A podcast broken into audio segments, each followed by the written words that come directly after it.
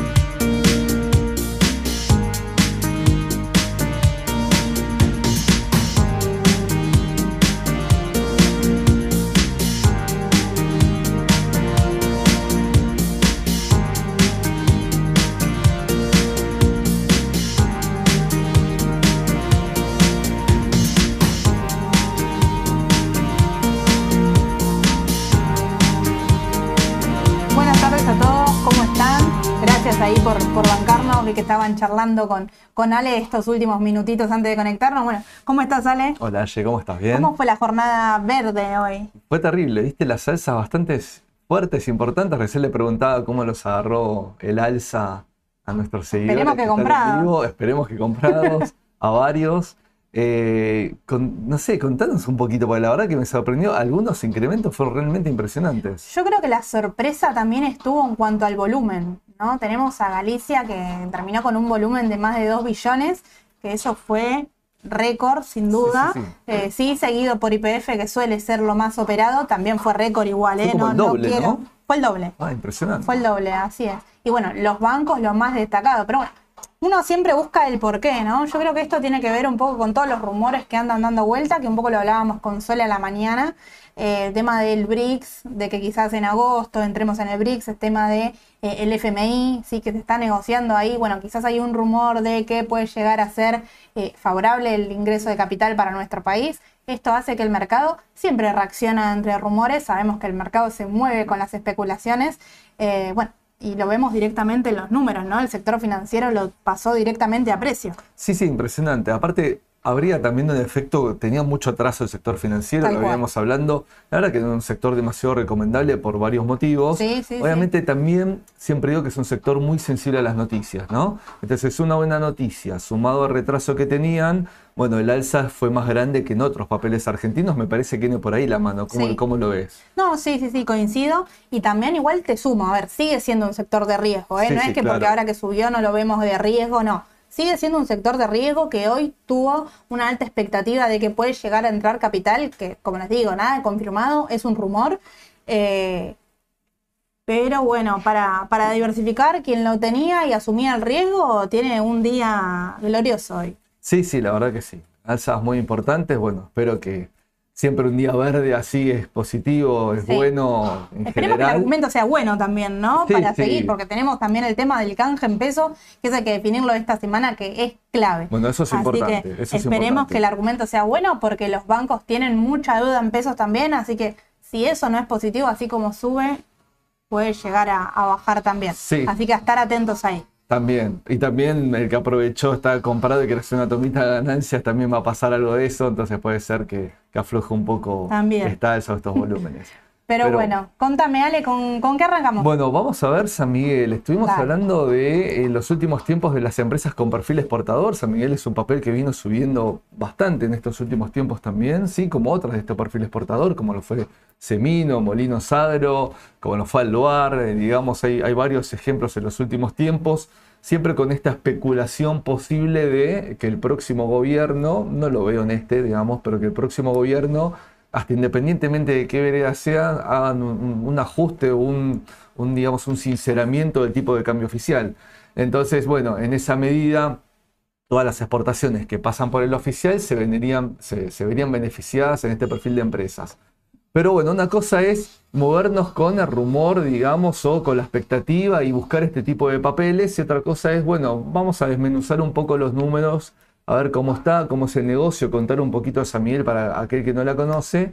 Y, y era un poco el objetivo de traer eh, esta empresa, ¿no? A, a Argentina, perfecto, local, me parece súper general. Súper importante para, para ahora, bueno, teniendo en cuenta que también un, un tema que quizás hoy no fue hablado, pero un tema muy hablado y seguro va a ser hablado de acá dentro de los próximos tres meses, es el tema de la devaluación. Sí, sí, Así sí. que son acciones que hay que tener en cuenta y acá sí los estoy leyendo en el chat, sé que escuchan martillos, estamos en la oficina y no sé, hay un edificio que se está haciendo por acá cerca, así que espero que nosotros nos escuchen con, con claridad porque ya es algo que nos excede, el, el sonido está 10 puntos y los micrófonos encendidos, así que coméntenme si igual nos escuchan y, seguimos, ¿sí? Dale, dale. Bueno, vamos con San Miguel a ver si estas expectativas que tenían del papel, digamos, un poquito va en, relación con esto. Vamos a contar un poco de- del origen de San Miguel. Estamos hablando de inmigrantes españoles, principios de, digamos, eh, eh, mediados de siglo eh, en ese sentido, ¿sí? Bueno, migración hacia Argentina, dos familias, Mata Mena, se instalan en la zona de Tucumán, ellos arrancan con trabajos propios, fruto de sus trabajos abren un almacén de ramos generales, con el paso del tiempo este almacén bien ubicado en buena zona le fue muy bien, producto también de las ganancias de dicho, de dicho almacén de ramos generales, eh, compran, digamos, una, una finca de 10 a 15 hectáreas que estaban desmontadas, en las cuales se hicieron plantaciones, ¿sí? En solo dos años ya tenían 3.000 plantas de limón en, bueno, Miguel Mata, uno de los que, digamos, que, estamos hablando en este momento, que, empieza a mover este negocio, bueno, él, muere en 1945 y su esposa e hijos continúan con este negocio de cítricos pequeño, recién arrancaban y recién en 1954 se crea San Miguel Sociedad Anónima, ¿sí? Que por aquel momento también hacían caña de azúcar y tomates, como ahí estamos exponiendo en- en- en pantalla. Y después arranca todo un proceso ya de crecimiento, de industrialización, ¿sí? Es decir, había un proveedor de ellos que le compraban eh, los limones para poder hacer sus productos de limón. Bueno, terminan comprándole esa, fábrica a ese, cliente, digamos, perdón, un cliente, en el cual ya empiezan ya la parte de industrialización también del limón y, termina siendo una de las empresas más más importantes, te diría, de todo el Cono Sur, San Miguel, en cuanto a lo que es el mundo de los cítricos, principalmente del limón. ¿Sí? Después, bueno, empezó, la, adquirió, eh, la, la compró un, un grupo inversor, salió a bolsa eh, en el año 97 y bueno, y fue creciendo su negocio. Han tenido en Perú, en Uruguay, en Sudáfrica, ¿sí? Y algunos los empezaron a discontinuar en los últimos tiempos también. Vamos a mostrar un poco el, el mix, digamos, el mix de ventas para entender un poco esto que estamos hablando del perfil exportador.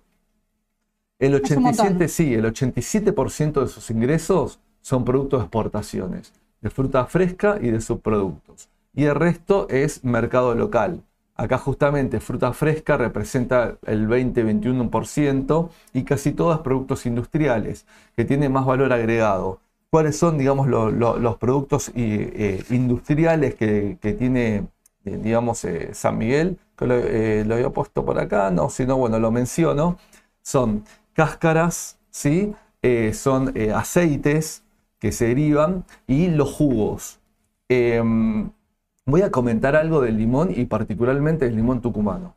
El limón tucumano es uno de los mejores limones del mundo. ¿sí? Está considerado como uno de los mejores limones del mundo. Desde hace años y muchos años, empresas como Coca-Cola firman contratos con limoneras, digamos, de, Tucumán, en el cual pagan un sobreprecio importante de lo que es el valor del commodity en el mercado para asegurarse la provisión de, limón. Ellos se reusan el aceite de limón para, eh, como es para lo que es el jarabe concentrado. Mira, acá tenemos uno entre, entre nosotros que vive a tres cuadras de la planta de Sami. Ah, mirá, bueno, mando saludos para allá. Justamente. Ah, hay muchas empresas limoneras, está Citrusville, recuerdo otras, bueno, que cotice tenemos solo a San Miguel, ¿sí? Seguro, sí, sí, sí. Acá nos dice, salen camionetas las camionetas, así que por el momento se ve que, viene bien. Bueno, bueno saludos a, toda la gente allá de Tucumán, pero bueno, es real. La verdad que Tucumán tiene uno ve que es una provincia capaz de no muy grandes dimensiones, pero tiene un microclima espectacular. Fíjate, negocio de caña de azúcar, papel de caña, pero hablando del limón puntualmente, la calidad del limón tucumano es uno de los más reconocidos en el mundo, ¿sí? Eh, y esto, bueno, no es menor y me, gustaría, y me gustaba compartirlo también eh, con ustedes este dato. Entonces, bueno, nos encontramos que los subproductos generan valor agregado y obviamente eso es mucho mejor para la compañía, fue creciendo muchísimo en los productos, también los jugos, los jugos concentrados que después venden y se venden a, muchas empresas, eh, digamos, para, sus, sus, gaseosas o sus jugos. Por ejemplo, también Coca-Cola o, digamos, PepsiCo con 7 compran el jugo limón clarificado para la 7 y para la Pepsi, ¿sí? Es decir, y después, bueno, el jugo concentrado que uno puede llegar a tomar, que tiene un proceso de pasteurización justamente porque si no el cítrico solo concentrado es como que explota. Entonces, por eso tiene la, pasteurización del jugo de naranja, por darte un ejemplo, o de limón. Pero bueno, son anécdotas también para contar un poquito de los productos de los que venden. Eh, es una empresa realmente muy importante, sí, a nivel regional. Pero vamos a pasar ahora un poco a los números Aye, porque la realidad es que ha pasado distintas crisis San Miguel a lo largo de, sus años, de su vida. Y actualmente, digamos, no está pasando por un momento desde hace un tiempo bueno financieramente. Quiero compartir un poco los números con ustedes, ¿sí?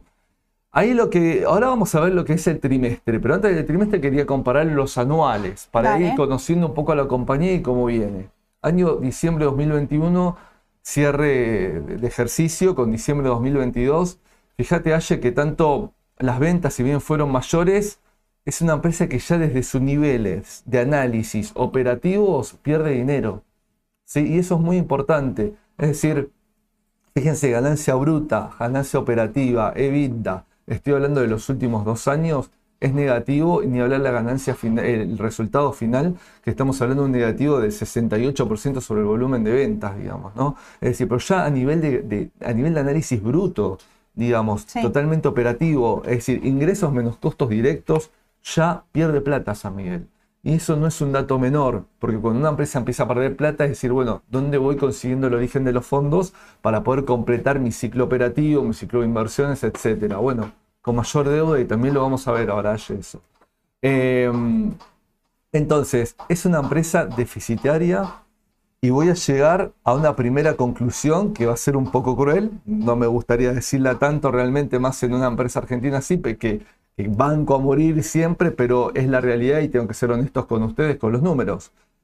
Eh, si sigue, este eh, sigue sosteniendo, digamos, estas pérdidas eh, a lo largo del tiempo, posiblemente se termine comiendo el patrimonio neto de la compañía. Y eso no es un dato menor, ¿sí? Porque, digamos, podríamos estar pasando con estos resultados en cualquier momento a un patrimonio neto negativo. La realidad es que la compañía evidentemente tiene, está, está con problemas evidentemente eh, a nivel de, rentabilidad obviamente y, consecutivamente seguramente financieros porque todo su incremento de, negocio, de activos o lo que sea, siendo deficitaria, lo tiene que complementar con aumento de deuda.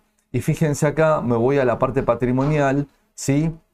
sobre un total de activos de 77 mil millones de pesos, los pasivos son 66 mil millones, fíjate el capital propio, cómo se va achicando, sí. Por eso digo, si yo tengo 11, tengo una, pérdida de 9, bueno, ojo, si se sigue sosteniendo esto, porque tarde o temprano me dan los números que en un año y medio puede llegar a cero. Eso es importante. Claro. Hay, que tenerlo, hay que tenerlo en cuenta. Perdón, ¿sí? clave el balance de este año también. Es clave el balance. Ahora vamos a ver el trimestre, ¿sí? Sí, sí, y fíjate la deuda financiera, ¿no? De estos 66 mil millones, 49 mil millones es deuda financiera a diciembre, estoy hablando. Eh, de caja hay 17 mil millones, pero esto de caja, ojo, que muchas veces puede ser que parte de los nuevos fondos obtenidos todavía están en caja. No Claro. es que está generando la compañía caja para afrontar esta deuda. Es decir, no tengo el dato cierto tampoco, pero posiblemente si es una empresa que está con déficit y le cuesta generar ingresos y los ingresos seguramente apenas entra, ya están calzados con los próximos eh, compromisos que tengan, ya sean comerciales, financieros o lo que sea, difícilmente tenga un excedente tan alto de caja. Bueno, para mí es porque parte de esta deuda, el roleo de esta deuda, digamos, está todavía en caja en la foto de fin de año. Igual esta caja, mientras tanto, mientras no se vaya usando por la compañía, ¿dónde está puesta? Bueno, acá compartir la foto directamente del balance de ellos. Perfecto. Y fíjate que está en colocaciones temporarias de fondos. Y de la cual aclaran en una nota abajo que dicen que estos 13.900, eh, de- digamos, en, eh, de estos, eh, sí, 3.900 millones, 3.225 están colocados en fondos comunes de inversión. Entonces, eh, también están haciendo trabajar para mitigar un poco el costo Claro. financiero mientras que no se está usando. Pero bueno, no es que es caja pura, es decir, eh, están supuestamente, este dato importante es que están bastante fondos comunes de inversión. Vamos a ver que Hay que ver hay, que- hay- hay que ver cómo Y acá te consulto, ¿vale? Porque Sí. nos consulta también Fede. ¿Se sabe Sí. cuándo exactamente es la fecha que ellos exportan? O Sí, sí, el, el negocio de, de- de San Miguel principalmente, y esto es un dato bueno porque ahora vamos a pasar a ver el, el trimestre, Sí. y estamos hablando de marzo. Y tanto la cosecha, la producción como las ventas se concentra, te diría, un 70% entre abril y septiembre. perfecto. Por lo cual recién vamos a empezar a tener en el próximo balance trimestral y en el otro balance y en el tercer balance trimestral a ver cómo está yendo un poco el negocio de este año puntualmente, a ver si podemos repuntar o algo. Pero sí decimos, bueno, los últimos dos anuales no son buenos y el último peor que el anterior. ¿Cómo fue el primer trimestre? Bueno, el primer trimestre tenemos un incremento en ventas, pero no arrancamos para nada en lo que es ganancia bruta, operativa, sí, algo de vida positivo, muy poco, y en renta final, digamos, no, a ver, es mejor que el del año pasado, pero igual sigue siendo negativo, sí, sigue siendo negativo. Y de hecho, en lo que fue el trimestre, y ahora vamos a hablar un poquito del tema de la deuda, eh, aumentó en 5 millones. Sí, vamos a decir, lo bueno es que se vio un roleo de corto a largo plazo. Sí, cuando digo roleo es un poco la transformación o modificación de la deuda, ¿no? Cómo vas acomodando, reacomodando tus vencimientos. Obviamente siempre cuando puede patear a largo plazo te da un poco más de oxígeno. Pero, digamos, eh, aumentó, todavía aumenta la deuda financiera y la empresa, por lo menos en el primer trimestre, desde su punto de vista de rentabilidad, no está dando señales todavía. Pero es muy buena esa pregunta y es muy bueno aclararlo que Perfecto. el grueso del negocio recién se va a empezar a generar en los próximos meses. Tema de deuda financiera, Aye, y, y a todos los que nos siguen, vamos a explicar un poquito que tiene bastante deuda de largo plazo. Y hay algunas cositas como eh, comentarios para hacer para que los tengan presentes. ¿sí? Eh, dejando de lado las ONs, porque tienen muchísimas ONs, el 62% de la deuda, ¿sí? que principalmente son entidades bastante reconocidas que vamos a mencionar, las tiene con garantía. ¿sí? Y con garantía, digamos, en carácter de sobreactivos. De hecho, si yo voy a los bienes de uso, el 37% de los bienes de uso están con prenda o hipoteca. Es decir, están en garantía de créditos de largo plazo. Principalmente con quién los tiene? Con el eh, IDB Invest, que es la rama financiera del IFC, ¿sí? Sí. Eh, que es un crédito que se le dio en 2018 a largo plazo. Justamente su principal objetivo de este crédito fue reestructurar sus pasivos de corto a largo para darle más oxígeno a la compañía con garantía hipotecaria sobre activos en Argentina y en Uruguay. ¿sí? Si San Miguel tiene 4.400 hectáreas propias y arrendadas, el 56% está en Tucumán, que es exclusivamente limón, y el 44% está en Uruguay, en donde también ahí, aparte de limón, tienen naranja y mandarina, creo, me parece. ¿sí? Pero, eh, digamos, esto es importante marcarlo. Con el Brow también, con el banco ahí de Uruguay, ¿sí? también tiene una deuda de largo plazo, al 2028, cuyo saldo hoy en día es de 8 millones de dólares y también con garantía hipotecaria sobre fincas. ¿Qué quiero decir sobre, sobre esto? No es tan corto y nuevo lo mal capaz que le está yendo al sector o al negocio, necesitó reestructurar sus deudas, entidades importantes le han, dado de la derecha, no le dieron la espalda, eso es importante, ¿sí? Con garantías, sí, obviamente, estamos hablando que el 32%, digamos, de 37% de sus bienes de uso están en garantía, pero bueno, le da un poco más de aire a largo plazo. Ahora, tiene que dar vuelta en algún momento esta tortilla, si no puede sostenerse en el tiempo esto permanentemente, es decir, porque si no va a llegar un momento que va a crecer tanto tu deuda y tu costo de deuda y tus intereses, que si vos seguís deficitario, en un momento va, a Sí, en algún momento llegas a cero. ¿Entendés? Sin duda. Hay, hay, no todo es malo. Ah, perdón, y una cosita, que también no es menor, y esto, cosa para tomar nota. Estos, obviamente, estos créditos, en la estructuración de estos créditos se ponen covenants, ¿sí? Se dicen covenants a cláusulas en las cuales vos tenés que dar cierto cumplimiento a determinados ratios o determinados comportamientos o índices que tenés que manejar financieramente. Bueno, no los viene cumpliendo San Miguel. Entonces, eso le da derecho al acreedor a pedir la aceleración del préstamo no lo están haciendo porque se le están dando lo que se llama eh, waivers, ¿sí? es decir, dispensas eh, para poder, digamos, autorizarle no cumplir ciertos ratios, ¿no? deuda vida o algún, algún tipo de ratios por el estilo eh, que no está cumpliendo San Miguel en este momento. A ver, ¿todo es malo? No. Vamos a algunas noticias positivas. San Miguel exporta, ya exporta desde hace tiempo a Europa, pero hace poco se ve la noticia que se le abre los mercados más importantes europeos a los cuales desde hace años que no estaba pudiendo importar. Esa es una noticia positiva, va a impactar seguro en números futuros de la compañía, de los cuales no los podemos saber, y eso no es menor. Ha subido el papel, de hecho, cuando empezó esta noticia. Sí, sí, cuando salió la noticia subió un 15% ese mismo día. Y, Hoy... y, la otra es, eh, el tema, obviamente, esto que hablamos del dólar oficial, ¿no? Yo creo que debe haber un sinceramiento y eso va a mejorar seguramente el tema más que nada de los ingresos. Puede ser, ahí justamente consultábamos, estábamos charlando ahí en el chat lo mismo. Sí, puede ser beneficiado de una devaluación, hay que ver de cómo se va a hacer esa devaluación, si es tajante, si es el 30% de una, como está pidiendo el FMI, si es paulatina, bueno tiene que ver todo enganchado a este año eh, político, súper importante. Consultaban también el tema del volumen. Hoy San Miguel operó, mira, lo, tengo acá en pantalla, 28 eh, millones aproximadamente. Es alto, pero porque el día de hoy las operaciones tuvieron un volumen alto. Estamos hablando que Galicia operó billones. Eh, es decir, es alto para estar dentro del panel general, pero la realidad es que hay acciones importadoras también que están operando mucho más volumen, como son las que están dentro del panel líder, ¿no? Pero igual también para diversificar se puede tener como una, como una alternativa. Sí, sí, obvio. Lo que pasa es que, bueno, eh, la gente está buscando empresas de perfil exportador. Yo creo que empiezan a barrer las que tienen eh, más espalda, mejores fundamentals o están mejores por gráfico, pero en un momento empiezan a subir y se te empiezan a acabar. Entonces decir, bueno, ¿para dónde seguimos? No hay tantas porque nuestro, digamos, nuestro mercado es un mercado limitado dentro de todo, ¿sí? Es decir, los emisores que, cotizan no son, no hay una gran, gran diversidad. Y bueno, también San Miguel pudo estar subiendo por esto, por estas noticias.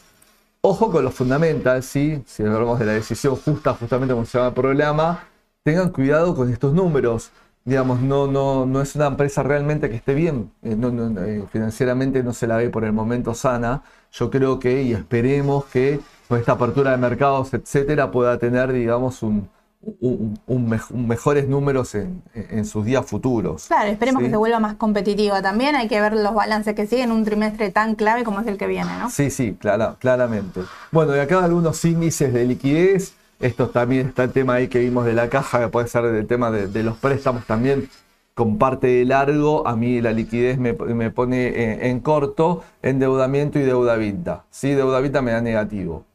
Vamos a pasar a Ford. Dale. Esta es la que tenemos de afuera, ¿sí? Ford. Me interesa, me eh, gusta. ¿Te gusta Ford? Eh, viene subiendo, viste que está. Sí, sí, sí, viene subiendo. La vengo siguiendo.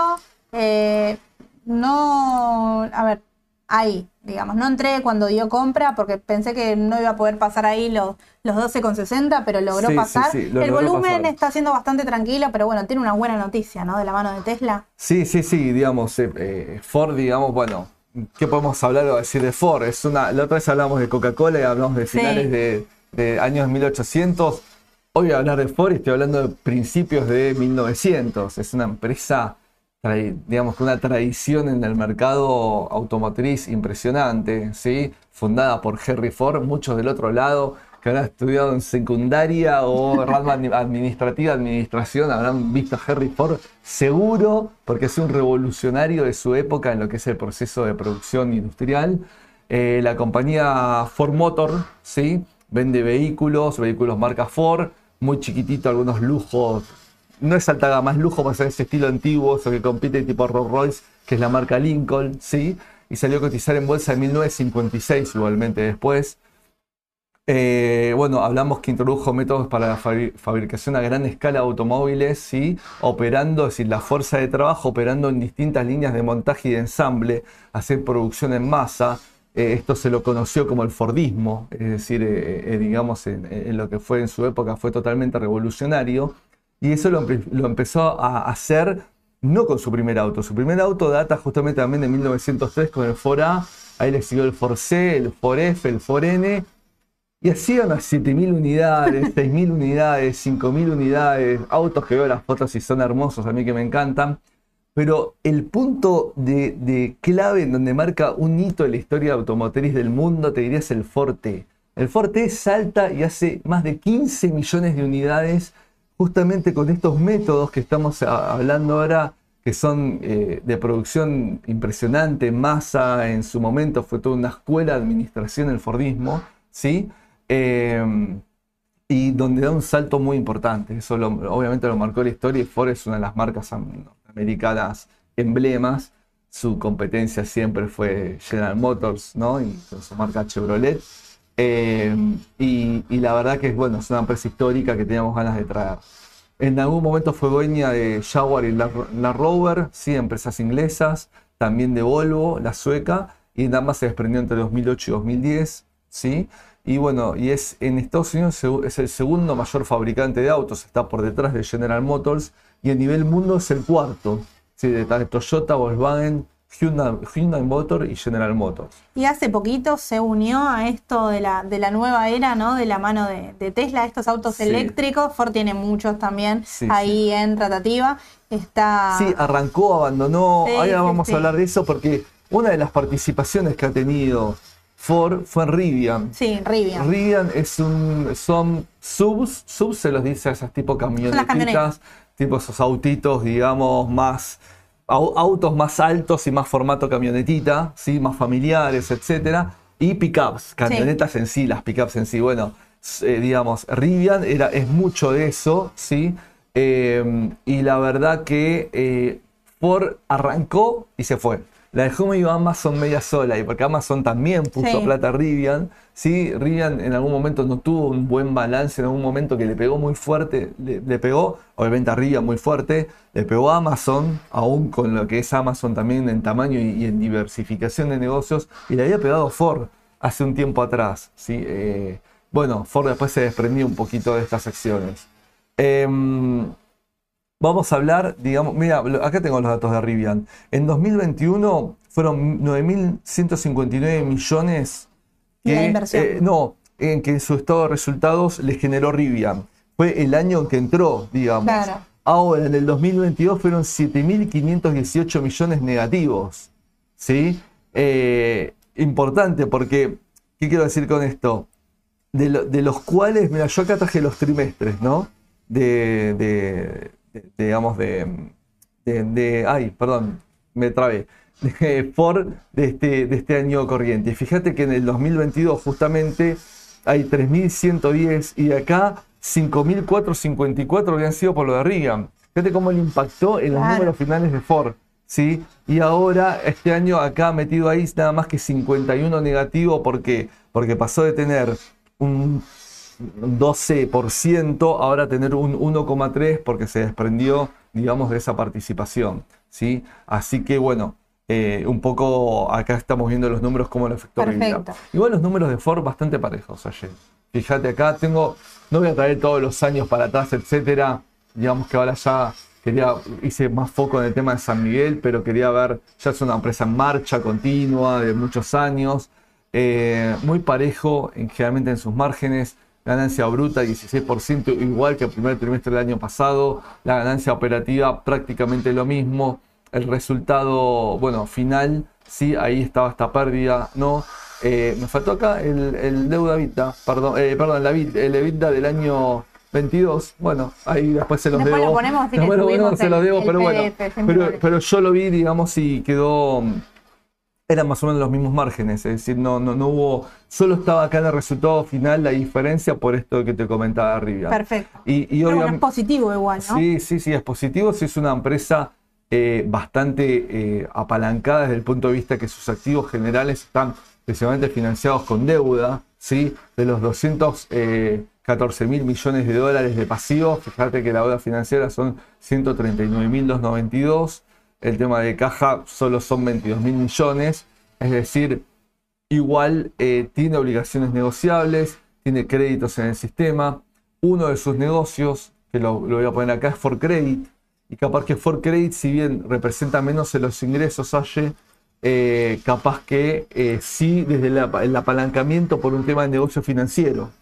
Decir, lo que es automóviles igualmente es el 94% de la compañía y For Credit es menos, pero sí la parte patrimonial estructural es donde pega un poquito esto de los, de los pasivos más que nada financieros. Y acá le traigo un mix de región de Ford, ¿sí? Eh, en el cual América del Norte y principalmente Estados Unidos sigue siendo su principal mercado. Es decir, el 55% de las ventas de Ford a nivel mundial es México, Canadá, Estados Unidos, principalmente Estados Unidos, es América del Norte. Fíjate, América del Sur, Argentina, Brasil principalmente, solo el 2,1%, nada más. Claro. Y después está, bueno, Europa el 24%, que no es un mercado fácil porque en Europa tenés marcas francesas, italianas, inglesas, alemanas, ¿sí? es un mercado difícil. Aún así, en todos estos años siempre eh, eh, se sostuvo manteniendo un porcentaje importante. China, 11,7%. El sudeste asiático, ¿no? toda esa parte, esa región que tanto creció en, en- en los últimos años, 2,4%, el resto del mundo el 4,8%. Eh, ¿Y qué más podemos compartir de Ford? Paga Ah, también dividendo, ¿no? eh, sí, sí, paga dividendos. Es más, el rendimiento del dividendo es muy bueno. Acá justo lo estoy compartiendo en pantalla con ustedes. 4,85% anual. Digo, el que compra Ford y lo quiere tener a largo Claro. plazo. Es un buen rendimiento de dividendo el, el que tiene Ford. Hoy está con un price earnings algo elevado. Realmente históricamente estuvo entre 7 y 8 años, ¿sí? hoy está en 17, pero fíjate también que Ford tuvo una suba importante ahora. Eh, Ford a veces tiene en sus balances esto, ¿no? Que gana centavos o un dólar un poquito por acción y a veces vuelve a su ganancia normal o la supera, que es más o menos un dólar 70, eh, y ahí genera muchos altibajos en su comportamiento. Em, General Motors está en 5 o 6 años, para que tengas una referencia, y el histórico de price earnings que tiene Ford es más o menos de 7 o 8 años por ahí, hoy está en 17. Y desde el punto de este vista está como en un precio elevado, por de- desde este consejo, digamos, desde acá. Ahora la empresa está bien, la empresa tiene, está incursionando obviamente en, en- en los nuevos modelos híbridos, eh, y en ese sentido, digamos, en, eh, en el mundo todavía se sostiene, bueno, lo Está vimos haciendo muchas inversiones también, ¿no? De cara al futuro. Sí, sí, sí, cuarta empresa en el mundo, digamos, no es que, digamos, este, es, es una marginal dentro de las Claro. automotrices. No, una de las principales. Y además, agrego, para quien sigue las recomendaciones también de- del exterior, le cambiaron la calificación Sí. eh, y estaba en, en venta, ahora está en sostener, así que por el momento eso también es positivo. ¿sí? Es positivo. Ahora vamos a ver la proyección de números desde el punto de vista. Vamos a hablar muy breve de la T, muy cortito, ¿sí? Eh, los estocásticos están estando en zona de sobrecompra. Esto lo puse ayer a la tarde-noche con el mercado de cierre ayer. Yo ya te diría hoy que está en sobrecompra porque hoy aumentó un poquito. El MACD está en zona positiva, dio compra hace 11 días, no está dando venta por el momento. ¿Sí? El tema del MACD, ahí, ahí lo justo acá abrió y sí, ya está en zona de sobrecompra. Sí, sí, ya sí. la confirmó, ayer estaba entrando, hoy la confirmó. Está muy cerca ahí, eh, Aye, de su resistencia. Yo antes de venir acá estaba en 12,9 dólares, no sé en cuánto cerró al final. Sí, mira, cerró ahí, ¿eh? está ahora en el, en el after 12,91. 12.91, Así que bueno. está- y la está ahí. resistencia yo veo una ahí marcadita en 13,1. Sí. Es muy finito, Sí, sí. pero ahí hay una zona que la repite un par de veces, es una zonita 13, 13,1, 13,2, así que se está acercando a esa zona de resistencia y hay un soporte, una zona de soporte más o menos en 11,2, bastante marcada también, como para que tengan ahí un rango digamos, en el cual se puede ir comportando el papel, ¿sí? Eh, en los últimos tiempos estuvo medio rebotando por ahí, Sí. lo pasó, es, es más lo que rompió la resistencia, esta que estoy marcando, que lo que rompió, digamos, el soporte. Sí. Pero tengan en Pero cuenta desde este febrero rango. viene lateralizando Sí, ahí. eh, exacto. Tengan Por en cuenta este rango porque es importante. Cuando pasa así, clave si rompe eh, el tema del volumen. Sí. Que rompa con volumen, que logra sostenerse arriba para, bueno, ir a buscar la resistencia que sigue. Más que nada si es así algo tan eh, lineal, tan esporádico que viene de febrero ahora eh, lateralizando, ¿no? Sí, sí, sí. Y vamos, lo, lo último es, acá Dale. compartimos, esto lo pueden encontrar en, la, en nuestra página web, erraba.com, ponen for arriba del buscador, te va a traer un montón de información de MACD, de medias, de cotización, digamos, eh, no es que yo estoy acá, me encanta, a mí la página es muy completa. Y aparte abajo de toda esa información van a encontrar las ganancias abiertas por trimestres de todos los últimos años y de los años proyectados según los analistas en Estados Unidos. ¿sí? Eh, esto que ven acá en rojo ¿sí? son los, los próximos trimestres proyectados y hasta tenemos uno ya en 2024 según los analistas son estimados. Fíjate que este año estaría levemente por debajo del año anterior. Entonces, ojo, si estamos en zona con un precio, un price earnings elevado. Estamos desde la T en una zona cerca de la resistencia y estamos de los fundamental con números levemente menores a los del 2022. Bueno, tener un poco en cuenta esto, ¿sí? Esto obviamente es tan fina la diferencia que puede ser igual, puede ser peor o puede hasta superarlo. La diferencia es muy chiquitita, solo casi un 5% de diferencia. Pero bueno, tengan en consideración esto. No sé si es wow, ahora el mejor momento para entrar, esperaría que afloje un poco de la T. Tengan en cuenta, a ver, eso va a hacer que descomprima el price earnings, ¿sí? manteniendo estos niveles de ganancia. Eh, es una empresa igual que me gusta, viene subiendo estos días. Todavía el si están en corto comprados, esperen un poquito también porque todavía no está dando, com- eh, digamos, el MACD, obviamente tiene un delay el MACD. Sí, sí, sí, es ¿no? más para mediano. Exactamente, no está dando venta, pero atento a la rueda de mañana y pasado, el que está comprado Sí. y viéndola en corto por esta zona de resistencia y por esta zona de sobrecompra. Tal cual, tal cual. Coincido con vos, ahí 13 con 10 es un valor clave y muy bueno en lo que dijiste de la página. Yo recomiendo que investiguen el tema de las opciones que hay al costadito también, herramientas, indicadores y demás, porque está toda la información que nosotros eh, charlamos a menudo, que charlo con Ale, con Sole, que les cuenta Edu, está todo volcado en la página para que ustedes tengan también eh, acceso y un poquito más de lo que hacemos siempre, ¿no? De los vivos, de llevarle toda la información, está también volcado en la página y todo actualizado para que lo puedan ver. Pero bueno, estamos eh, Bueno. excelente, Ale. No, por Excelente favor, los dos informes. que sirvan, son herramientas para que les ayude a ustedes a tomar decisión en sus gustos, ¿sí? Eh, obviamente hay gente que igual Te piden, te a- piden muchísimas empresas más. eh, Bueno, después voy a revisar todo el chat a ver qué preparamos para la semana que viene. Sí, obviamente hay gente que valora más al- algunos, eh, digamos, eh, algunas variables que otras. Bueno, eso está la ponderación de cada uno. Acá tratamos de exponer todo- todos los elementos que podemos para que puedan Perfecto, decidir. clave que tengan la, la información, yo creo que eso es lo principal. Así que bueno, yo, eh, bueno, mañana esperen el audio de Sole por la mañana, como siempre en Spotify les va a estar avisando todo lo que hay que saber antes de arrancar en una semana tan importante como es la del canje de la deuda. Después, eh, el jueves que viene a las 9.45, bueno, en las mañanas del mercado, como siempre, seguimos con toda la información. Sí, sí, y seguramente a la tarde también la decisión justa. A la tarde la decisión justa, como siempre. Bueno. Pero bueno, nos vemos. Que anden muy bien. Hasta luego, buenas tardes.